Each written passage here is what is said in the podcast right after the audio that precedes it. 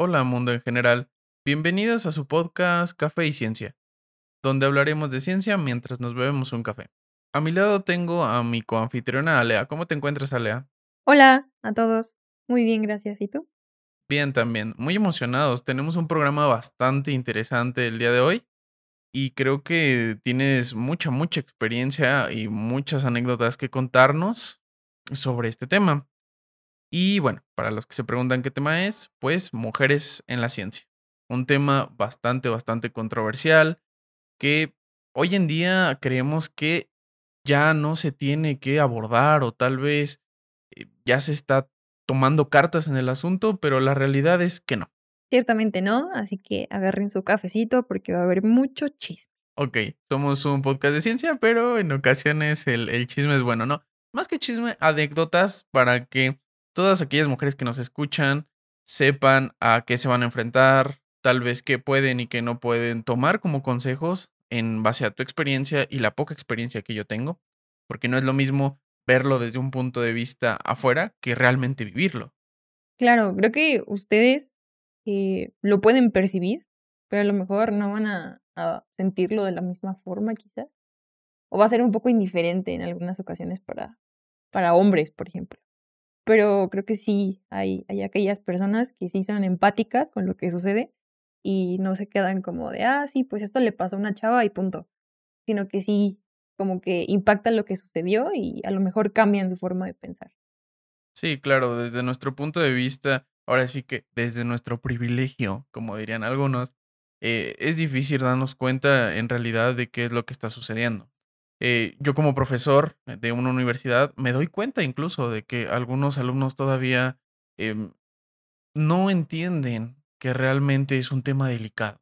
Y se ve bastante, ¿no? Se ve bastante. Por ejemplo, en, en la universidad en la que imparto clases, la, la mayoría de la matrícula son hombres. Yo creo que mm, el 10% son mujeres.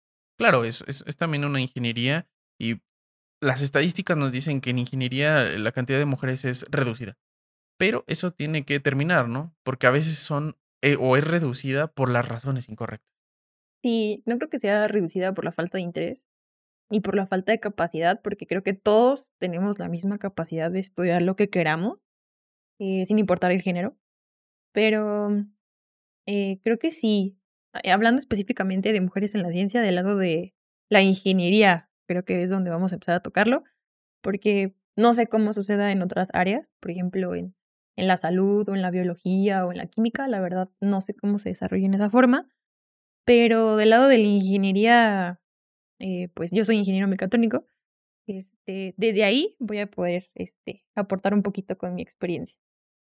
Pues sí, la verdad es que es una ventaja porque volvemos a lo mismo. eh, desde nuestro privilegio, por así llamarlo, los hombres tal vez no lo podemos notar. Por más empático que querramos ser, el, el sentimiento no es el mismo. ¿Y qué te parece, Alea, si comenzamos con eh, alguna anécdota que te haya sucedido durante tu carrera? Bueno, durante el estudio de tu carrera. ¿Te sucedió algún... Este, sí, muchísimos episodios.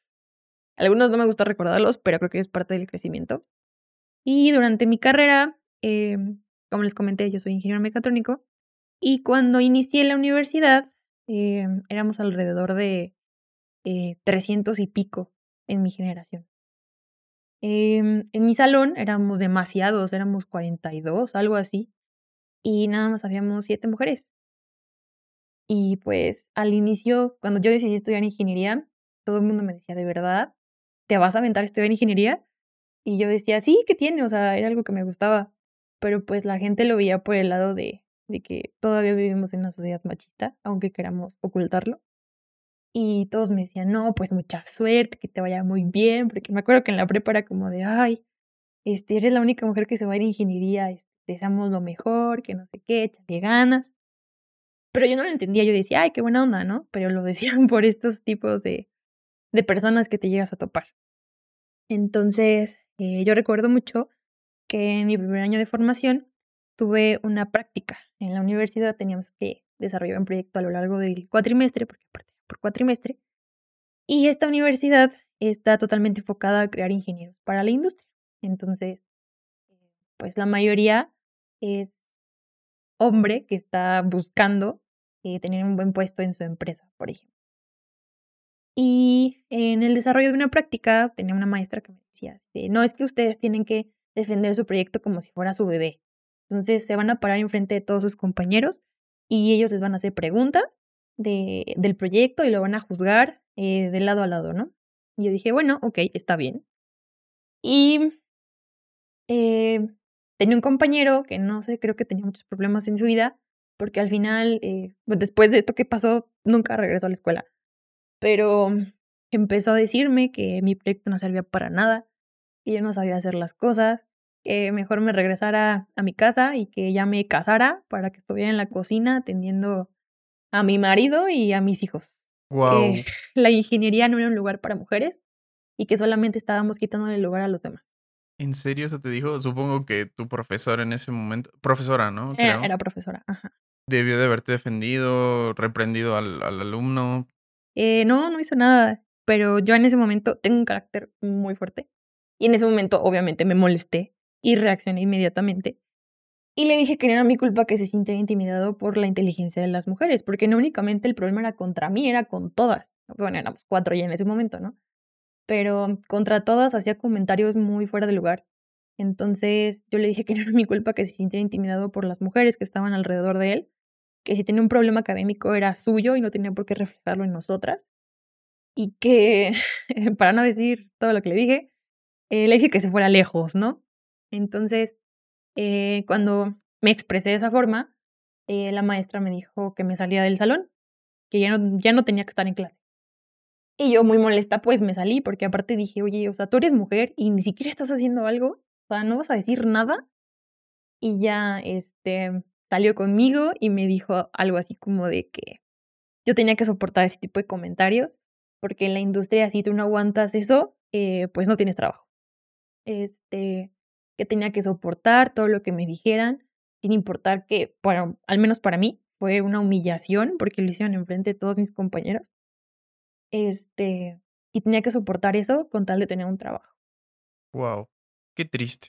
Qué triste que, que un docente, en este caso, incluso que tal vez ha sufrido lo mismo, se, no, no sepa manejar la situación porque tal vez fue una, un mal manejo de la situación y sí, ¿no? ese tipo de educación viene desde casa. Los profesores no estamos para decirte, sí, esto está bien, esto está mal, No, no, no. En teoría nosotros estamos ahí como un modelo para la parte intelectual. Sí, tal vez inspirar a uno que otro. Ojalá. Ese es como creo que el, el ideal de todo profesor o académico. El poder este, inspirar. Pero bueno, qué, qué triste la verdad que se lleguen a dar ese tipo de casos. Y no solo en la escuela, ¿no? También supongo que pasa en, desde los hogares. Hay, hay muchas historias de algunos de mis alumnos, bueno, alumnas, que comentan que sí, que su familia las criticó o incluso las intentó persuadir para que no tomaran este, este lado de la ingeniería, que es un lado muy bonito. Eh, sí, claro, es un lado todavía muy machista, todavía muy dominado por hombres, pero aún así las mujeres tienen un, un fuerte impacto. Y dime, Alea, ¿ese fue tu único este, altercado que tuviste? ¿Tuviste algún otro? Eh, no, tuve varios. Eh, a raíz de eso, pues obviamente te haces de una fama, ¿no? De que eres muy intolerante con tus compañeros. Entonces yo sí, de verdad, no toleraba ninguna falta de respeto hacia mí. Y me acuerdo que en una ocasión, eso fue en mi primer año, en, el segundo año, eh, yo tomaba una clase mm, que me gustaba mucho. Entonces, como que me, me alentaba mucho a, este, a hacer mejor y a terminar todo rápido y así. Y entonces tenía un compañero que como que tenía también problemas con el manejo de la frustración y la agarraba contra las mujeres también y decía que no era nuestro lugar, que estábamos perdiendo el tiempo porque no íbamos a llegar a hacer nada en la vida, que no teníamos la capacidad de estar ahí, eh, ni física ni intelectual. Y en ese momento uno de mis profesores eh, lo escuchó y lo sacó del salón y le dijo que él no iba a permitir ese tipo de comentarios hacia nosotras, porque pues él quería promover esta como, eh, no sé, cultura de que todos fuéramos iguales, porque todos lo somos, y que nadie se faltara respeto ni de, ninguna forma, si sea de hombre a hombre, por ejemplo. Y lo sacó del salón y, y como que le impactó mucho lo que le dijo el, el profesor, porque lo sacó y no sé qué más le dijo. Y me acuerdo que él tenía como fama de ser muy prepotente muchos ya habían trabajado con él, yo no. Y decían que era muy prepotente, que tenía un carácter muy feo, que, que era una, una típica persona, una joyita. Y entonces dije, bueno, creo que me va a tocar soportar a esta persona, no pasa nada. Y pasó el tiempo. Y como a las tres semanas, cuatro semanas, un mes, eh, me pidió una disculpa. Me dijo que eh, pues su papá es ingeniero y tiene una maestría y, estaba haciendo su doctorado y que él veía a su papá como un ejemplo a seguir y que siempre había pensado que nosotras por tener eh, pues menos fuerza física no éramos capaces de sacar el trabajo en ingeniería, cuando en ingeniería no todo es el trabajo físico. Sí, claro, de hecho hay que trabajar inteligente. Si trabajas con fuerza, hay que ser más listos, utilizar las herramientas. Y de hecho de eso se trata la, la ingeniería, crear herramientas que faciliten la vida de las personas. Claro, y, y eso es lo que creo que todas tratamos de hacer, porque igual yo estoy, eh, no estoy diciendo que tengamos la misma fuerza física, ni que en algún momento la lleguemos a tener porque no va a pasar, pero si tienes que utilizar alguna herramienta que no puedes por pues, tus capacidades, pues te dedicas a hacer otra cosa y intentas diversificar lo que hagas de tu trabajo. Y ya me dijo que él había como recapacitado porque su hermana había decidido igual estudiar una ingeniería y que pensó en lo que me dijo a mí y que no consideraba pues correcto que alguien más se lo dijera a su hermana.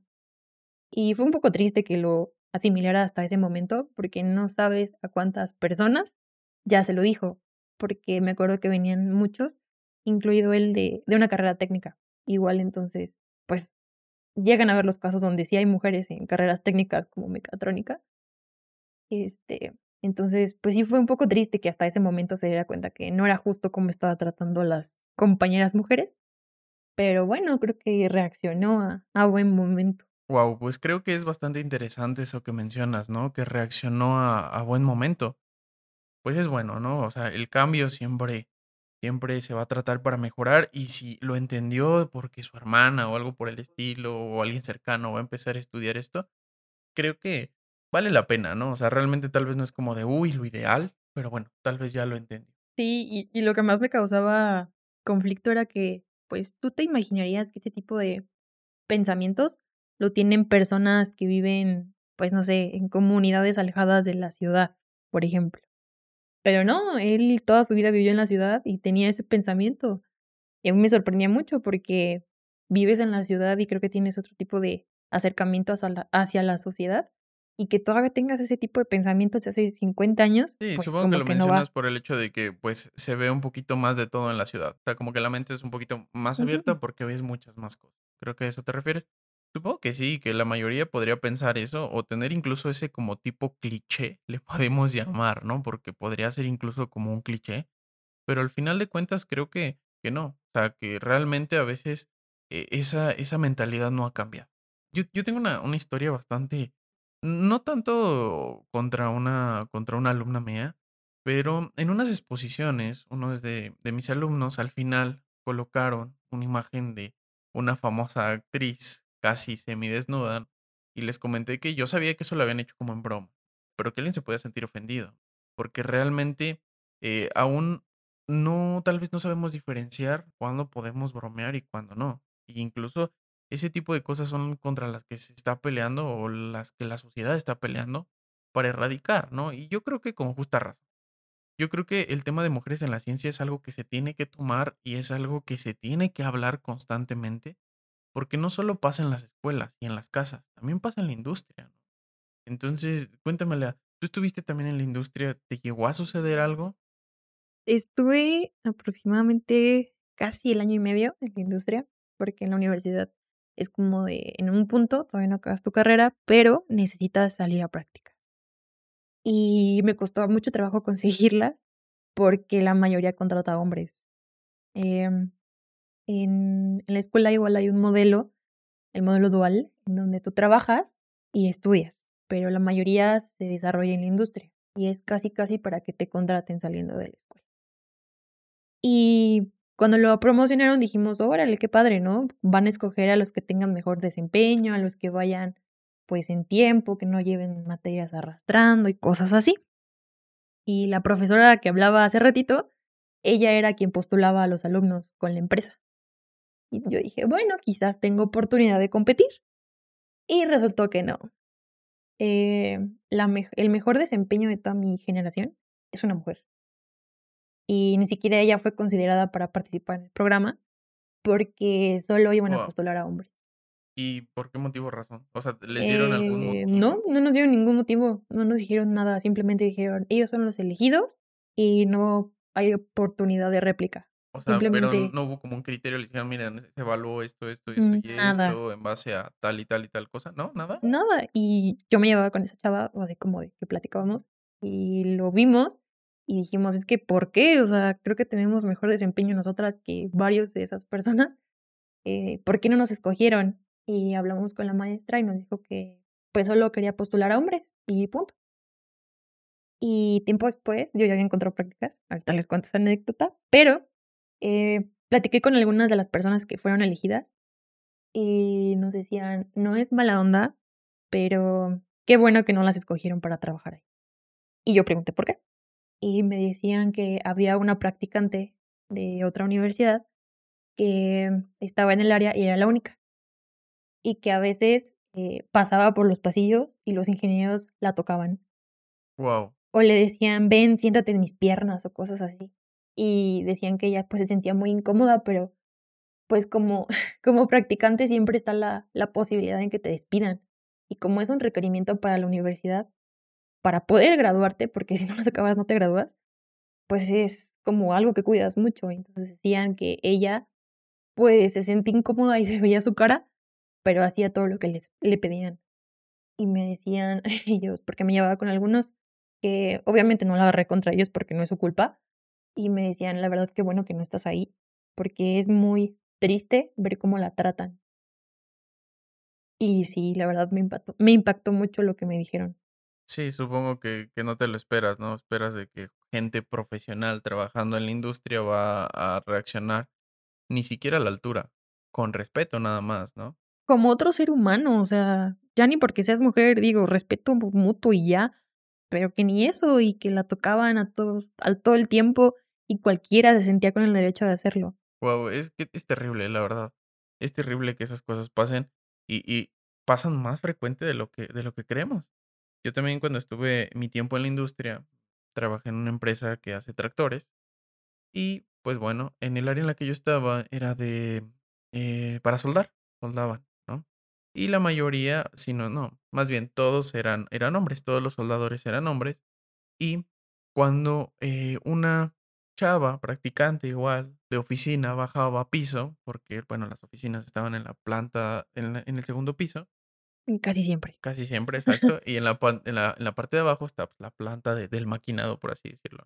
Entonces, cuando bajaban, pues eh, ellos empezaban a chiflar.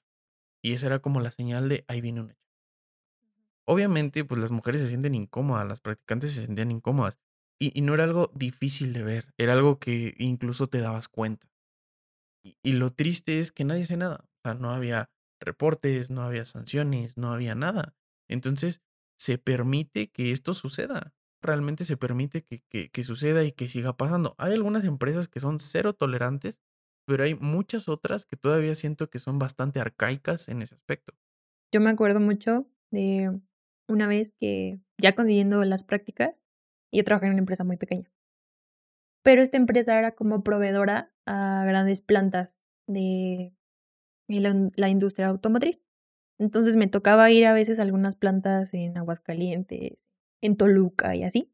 Bueno, fui a una planta donde hacen autos y en el equipo de trabajo solamente había una chava. Em, y yo dije, órale, Qué raro, ¿no? Eran casi 30 personas y una mujer. Y yo ya la veías y tratabas con ella y era muy reservada o muy retraída. Entonces yo le dije, oye, ¿por qué eres así? ¿Es tu forma de ser o te ha pasado algo? Y me dijo, no, es que la verdad, si no eres así aquí, todo el mundo se siente con el derecho de tratarte mal. Y creo que era porque ella decía que no era de ese estado, que la gente de ese estado era muy grosera y que se sentía con el derecho de sentirse superior por cualquier cosa.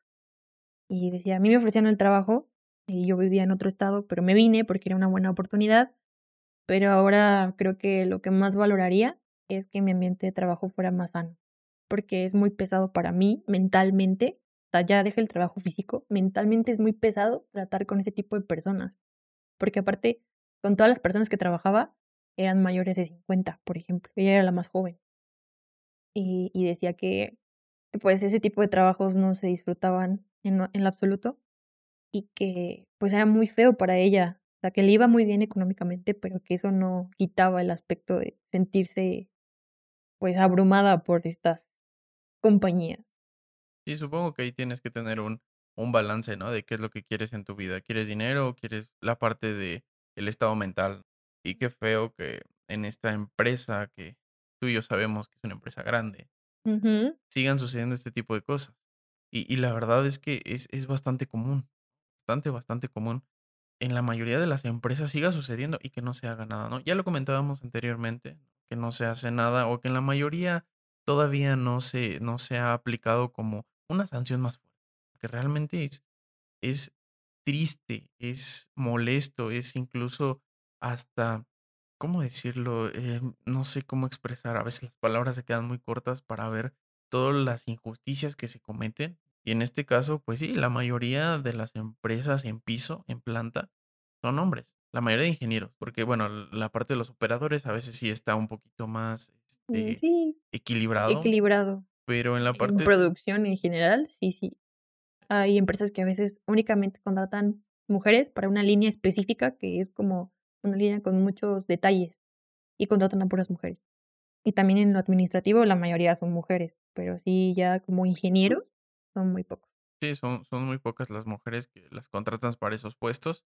Y sí está muy marcado, ¿no? Y creo que también es por el país donde vivimos. Realmente todavía hay muchas familias que dicen, bueno, es que uno no, este, no eres para, bueno, la carrera no es para, para mujeres. Mejor estudia nutrición, Sí, psicología, este, exactamente. derecho. Pero ¿qué pasa cuando pues tú tienes ganas de ser ingeniero y, y nadie te tiene que decir que no? O sea, es tu problema decidir qué quieres hacer en la vida y no porque te vayan a tratar mal o te vayan a hacer menos o lo que sea, deje- dejes tu sueño, porque creo que en ese momento, al menos para mí, mi sueño era graduarme de ingeniería. Claro, y algo tan tonto como el no pensar que las mujeres puedan hacer un trabajo de ingeniería te detenga, e- es triste, es bastante triste. Estamos hablando de ingeniería. Ahora pasemos, ahora sí, a la parte de mujeres en la ciencia tal cual, ¿no? Bueno, la ingeniería también entra ahí, ¿no? Por ahí empiezan algunas de las... Exacto. Pero ya hablando de mujeres científicas, por lo regular siempre cuando este, te preguntan de algún científico famoso, se te viene a la mente hombres, ¿no? Bueno, al menos en lo personal a mí se me vienen hombres. Albert Einstein, Richard Feynman, tenemos también A a Tesla. este, Tesla, sí, un montón de científicos. Ujú. Y son pocas las mujeres que realmente están eh, metidas como tal en la ciencia. En este caso, por ejemplo, Alea, en tu posgrado, ¿cuántas mujeres son? En mi posgrado somos am, cuatro, ¿Y hombres, cuántos son? doce. 12. Digo, está, está todavía muy marcado. Y, y no es coincidencia, ¿sabes? Aquí tengo eh, unos datos bastante, bastante este, interesantes de mujeres en la ciencia a nivel general. Es una estadística realizada por la UNESCO, por el UIS, que es la UNESCO Institute of Statistics, y fue un trabajo de 2019. En ese trabajo cabe recalcar que no participó ni Estados Unidos, Canadá y Australia, y algunos países, digo, este sí, perdón, algunos países de África. Entonces, obviamente en Estados Unidos, que es uno de los más importantes, actualmente no es el más importante, el más importante es China, dato, pero sí es muy grande, ¿no? Es el segundo más grande con aporte científico. Pero menos del 30% a nivel mundial, sin contar estos países que acabo de mencionar, eh, son mujeres las los investigadores. Menos del 30%. Es un dato bastante, bastante interesante, ¿no? Y que realmente refleja, pues, lo que mencionabas. Ahorita, este, tú dices que solamente son cuatro mujeres, 12 hombres, más o menos. Por ahí va más o menos. Y eh, también un dato que me, que me dio bastante, que se me hizo bastante curioso de este, de este trabajo, es que en América Latina, México, adivina qué lugar ocupa. Mm, el tres. No, no ocupa el 3. México ocupa más o menos como el noveno lugar, octavo lugar más o menos, solamente en América. Obviamente sin contar a Estados Unidos y Canadá. Con solamente el 33% de mujeres eh, científicas en total. Wow. 33%. Qué triste. Sí, es, es bastante bajo. Bastante, bastante bajo. ¿Y cuál crees que es el primer lugar? En Mm, América. Yo América. diría que Brasil. No. Otro intento, otra oportunidad. Mm, Chile. Es Venezuela con, el, con un 61%. de mujeres científicas. Exactamente, de Ok, mujeres. qué interesante. Sí, uno pensaría que este sería algún otro país, pero no. Venezuela está pasando por una crisis, porque realmente es una crisis. No vamos a tocar ese tema, pero no hay apoyo para la ciencia de ningún tipo, o sea, es nulo. ajá, el 61% son mujeres. Este es un dato de la UNESCO y es un trabajo de 2019, cabe recalcar. Pero es bastante interesante cómo, em, pues realmente la presencia de mujeres en la ciencia es muy poca. Y yo se lo atribuyo a que durante la licenciatura, o sea, yo creo que de verdad todos los problemas, y no es que la mayoría se generan de la licenciatura, que no sientes la confianza suficiente para decir, es que yo puedo ser una mujer científica, yo puedo, o sea, yo puedo aportar a la ciencia con algo, o sea, de mi área. Y te la crees y, y ya no es como de, no, es que no puedo. Y supongo que desde ahí empieza. Porque creo que algo que me dijo un día algún profesor fue que nosotros como científicos, aparte del aporte que podamos dar, así sea muy pequeño o muy grande, porque a veces pues vamos a ser realistas, no vamos a hacer trabajos, premios Nobel, o vamos a hacer trabajos que revolucionen nuestros campos. Vamos a ir aportando de poco en poco. Personas normales. Exactamente, no somos ningún Nikola Tesla, no somos ningún Richard Feynman, no somos ningún Heisenberg que podamos revolucionar nuestros campos. Claro. Hay que saber eso.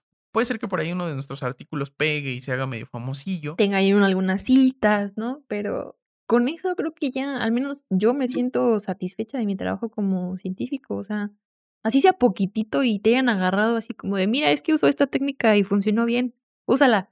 Con eso creo que ya te conformas. Y a veces tenemos una idea muy equivocada de lo que es aportar a la ciencia. Creemos que necesitamos encontrar algo totalmente nuevo, descubrir un teorema o descubrir un fenómeno para ser considerados científicos y no es así. Sí, es desalentador. Y todo esto, aunado con los problemas que se puede encontrar tal vez una mujer durante su carrera, la desmotiva totalmente a seguir eh, la parte científica. Porque, seamos honestos, en la parte científica, al menos aquí en México, no vas a ir por dinero. Es más que nada Por amor a la ciencia. por amor a la ciencia. No vas a vivir mal porque tampoco vas a vivir mal, pero no quiere decir que vayas a esperar a ganar los millones, etcétera, etcétera, Aquí ¿no? el dinero en México está en la industria privada. Sí, y uno que otro negocio que puedas poner. Sí, o sea, tuyo, tuyo, que pegue, ¿no? Bien, pero si tú como ingeniero sales y dices, no, es que no me quiero dedicar a la ciencia, te dedicas a, a la industria y no te va a ir mal, porque los sueldos son, buen, son bien pagados cuando estás bien preparado. Exactamente. Y pues todo esto desalienta. Eh, aunado a todo lo que ya platicamos de compañeros, familiares, incluso maestros, docentes, que eso es lo más preocupante, creo, y lo más triste, pues desalientan a las mujeres. Las desalientan y aparte, aunado a que, por ejemplo, ya una vez en el posgrado, no todos están ahí nada más porque quieren estar, ¿no? Ese es otro tema bastante interesante. De todas aquellas personas que entran a una maestría o a un doctorado, simplemente porque no consiguieron trabajo y necesitan otro tiempo de paguita y están ahí. Eh, ese es otro tema que también estaría interesante tocar. Todas esas personas que entran de para, pues más, básicamente, pues para mantenerse en lo que encuentran un trabajo, ¿no? Porque también eh, eh, los posgrados, al menos aquí en México, así se utilizan. Las becas con ACID a veces así se utilizan y le quitan un lugar a una persona que tal vez sí quiere estar.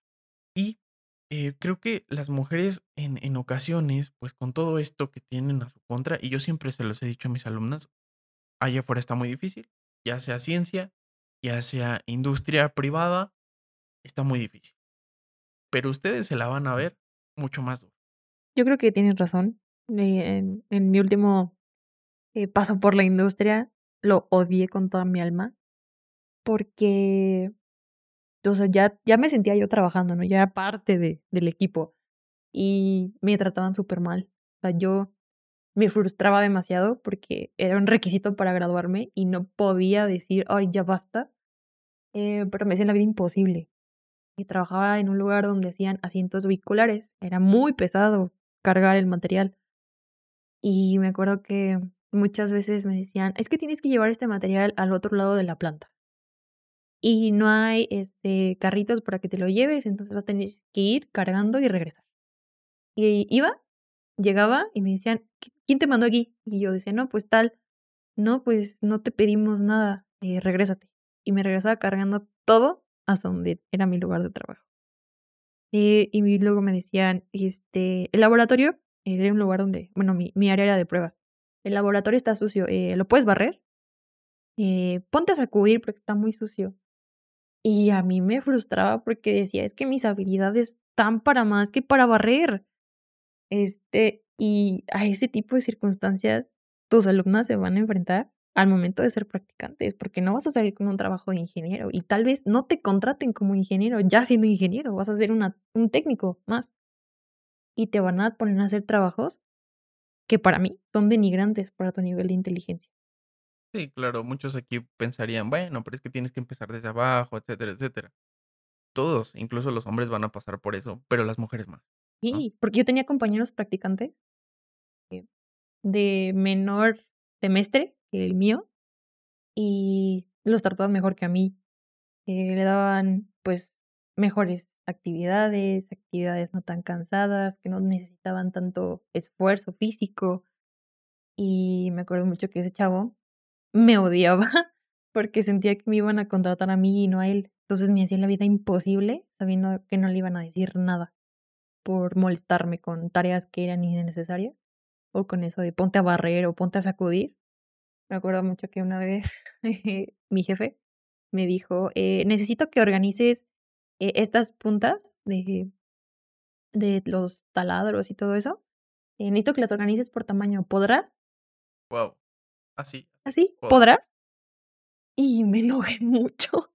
Pero obviamente no podía decir nada, me tenía que aguantar. Y regresé a la universidad a quejarme y decir, ¿qué puedo hacer? Porque ya no aguanto. O sea, yo de verdad esos seis meses, ¿cómo lo sufrí? Y la misma maestra de mi primera anécdota me dijo, es que te tienes que aguantar. Ni modo. No puedes dejar el trabajo así tirado nada más porque te hacen esas cosas.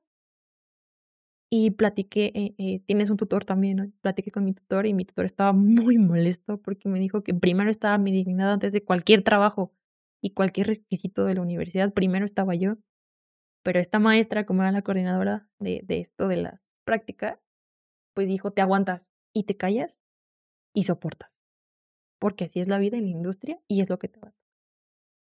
Qué triste, ¿no? La verdad es que tocarlo de esa forma o decírselo así a una persona, es lo que te va a tocar y te aguantas, es desalentador desde donde lo vea.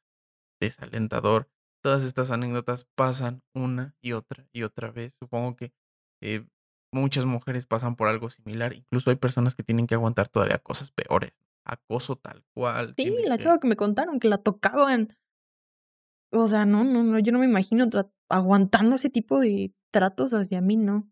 No, Una cosa es barrer y otra cosa es que te toquen de esa forma, no. Sí, no, no, no, para nada es algo que se deba tolerar, ¿no?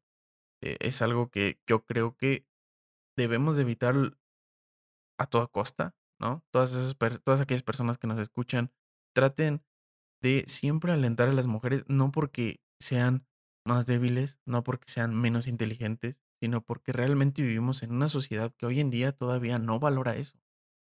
Creemos que estamos siendo incluyentes, que estamos siendo tal vez un poquito ya más equitativos, igualitarios, como lo quieran llamar. Pero la verdad es que no. La verdad es que no. Y necesitamos que nuestras mujeres científicas, porque hay muchas mujeres con mucho talento, pero desanimadas por el ambiente, por el ámbito, por todo, ¿no? Pero tampoco no todo es tristeza, porque estamos hablando puras Sí, cosas todo lo feo, ¿no? todas cosas medias feas.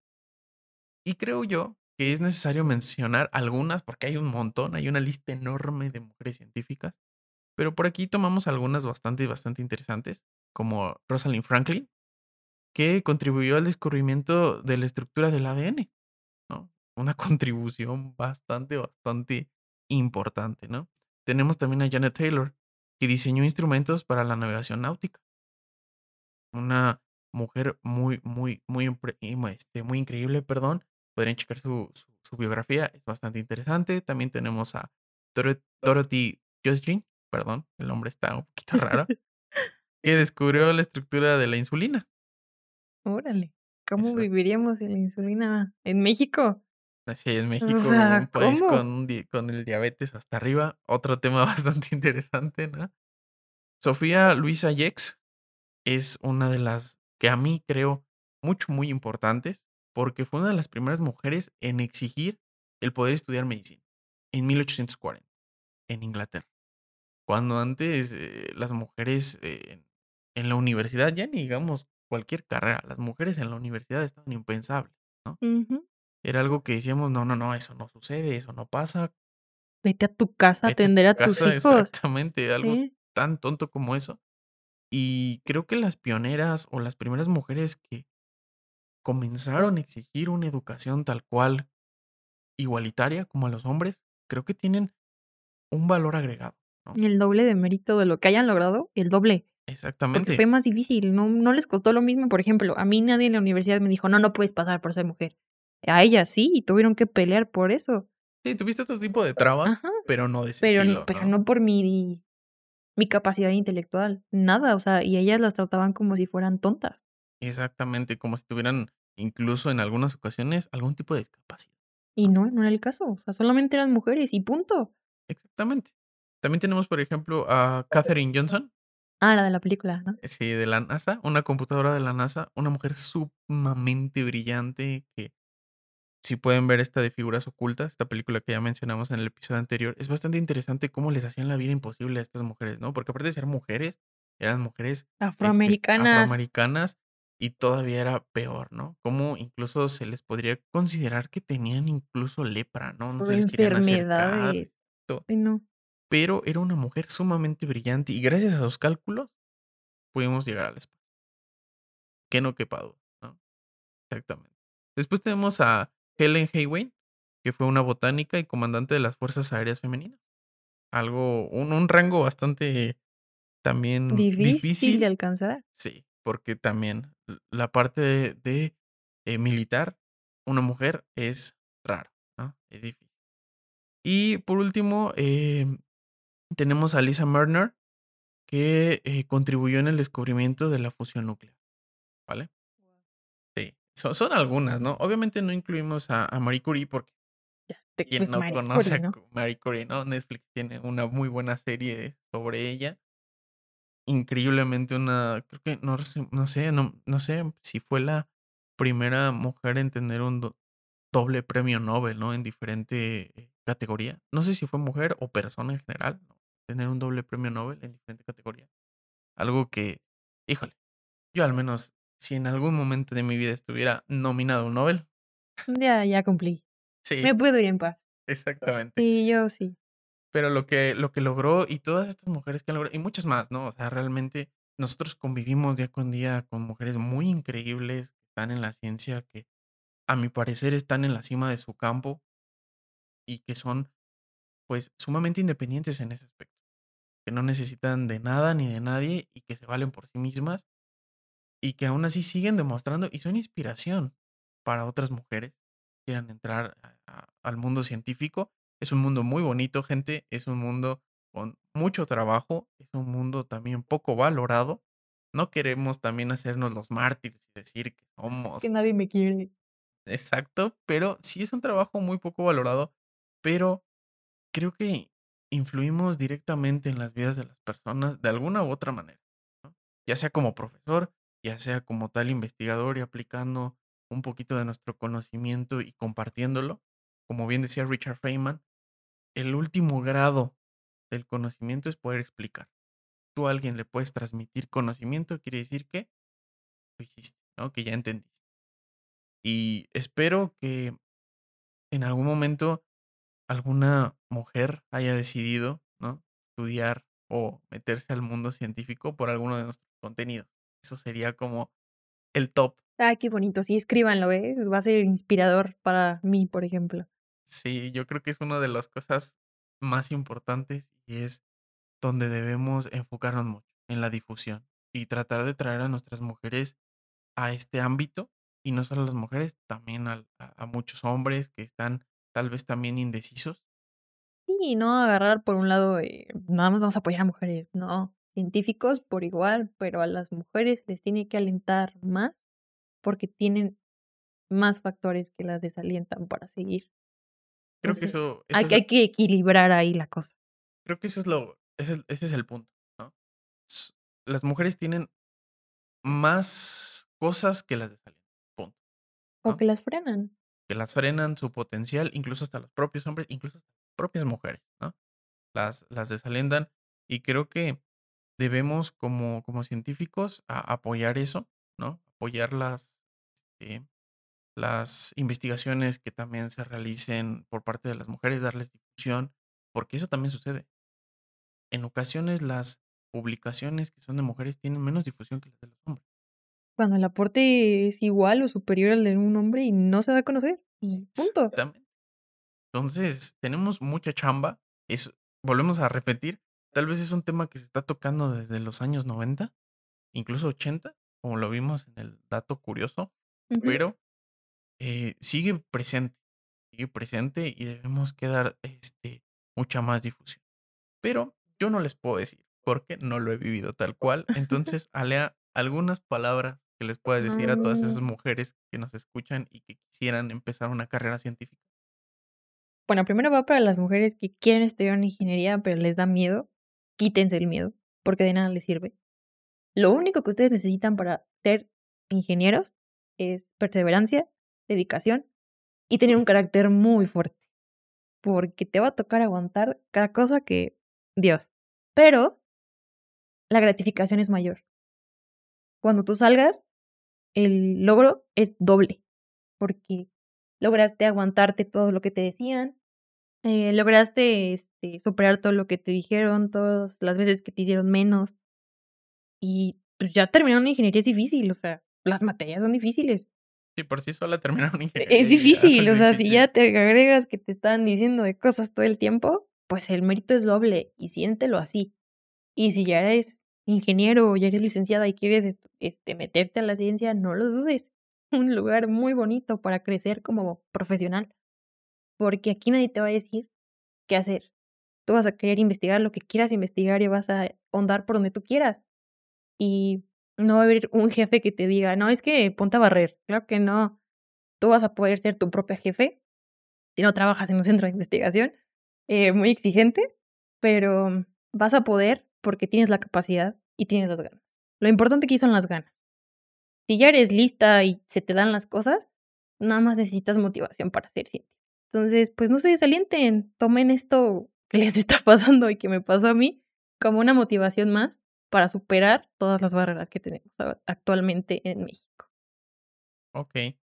Gracias, Alea. Espero que esas palabras puedan ayudar a alguna mujer que todavía no se decide en, estudiar algo relacionado. Tiene razón en todo lo que dice Alea. Espero que en algún momento podamos decir, gracias a todo el contenido que generamos, inspiramos a alguna mujer. Sería top, top, top. Eso sería como lo máximo que podríamos aspirar. Cada quien hace su, su granito de arena. Aquí estamos nosotros. Esperemos que en algún momento podamos ser una referencia para todo eso. Ojalá, ¿no? queremos lucrar, no queremos nada. Lo que queremos es inspirar a la gente que se involucre más por la ciencia en general, porque estamos muy apartados de eso. Queremos todos los beneficios que implica la ciencia, pero nada más, los beneficios, no todo. Entonces, esperemos que esto, este, este, este contenido en algún momento ayude a, a todas esas personas a que se involucren más. Es un mundo increíblemente fantástico, donde literalmente la, la realidad supera la ficción. Sí. O sea, es muy cansado porque no les vamos a mentir, es cansado, tanto física como mentalmente, porque lo es. Es más demandante incluso que un trabajo normal, porque tú sales de trabajar y te vas. O sea, ¿te preocupas cuando sales de trabajar? No, no, no. Dan las cuatro y media y ahí nos vemos. No sé qué pase. Pero cuando estás en este mundo de la investigación, todo el tiempo estás pensando en qué hacer. Sí, tu mundo empieza a girar en esto y ha hay veces en las que incluso tienes que tú mismo salirte, ¿no? Tienes que encontrar una válvula de escape. Otra vez, un tema para hablar después, toda esta parte de los tiempos, el estrés, porque no es tan sencillo, las publicaciones, que tienes que asesorar a alguien, que tienes que dar clases, que aparte tienes que eh, participar en congresos, coloquios, un montón de actividades, ¿no? Pero bueno, eh, pues nada, Lea, se nos acaba el tiempo, ¿algo que decir ya para cerrar? Eh, pues que no me crean a mí, traeremos a investigadoras ya, doctoras tituladas, que les platiquen un poco de su experiencia y que nos cuenten más de su campo, porque el mío, pues a lo mejor es un poco reducido, eh, porque todavía no estoy como tal en el mundo de la investigación eh, de tiempo completo, pero eh, traeremos invitadas que ya hayan tenido un poco más de experiencia, un poco más vividas, que les puedan platicar un poquito de, su área y que también a lo mejor, si no les inspiran las ciencias de la computación, que es mi área, pues a lo mejor las de las invitadas sí. Ok, sí, esperemos pronto poder tener este, invitados, estamos viendo de qué manera para todo esto de los protocolos de sanidad, ¿no? Porque sobre todo hay que seguirnos cuidando. Bueno, gracias mundo por escucharnos, por tomarse este cafecito con nosotros. Espero que haya sido un tema de su interés y si necesitan más información, no duden en buscar en Google, una herramienta increíble para buscar información. Y pues bueno, gracias por escucharnos y hasta la próxima. Adiós, producción.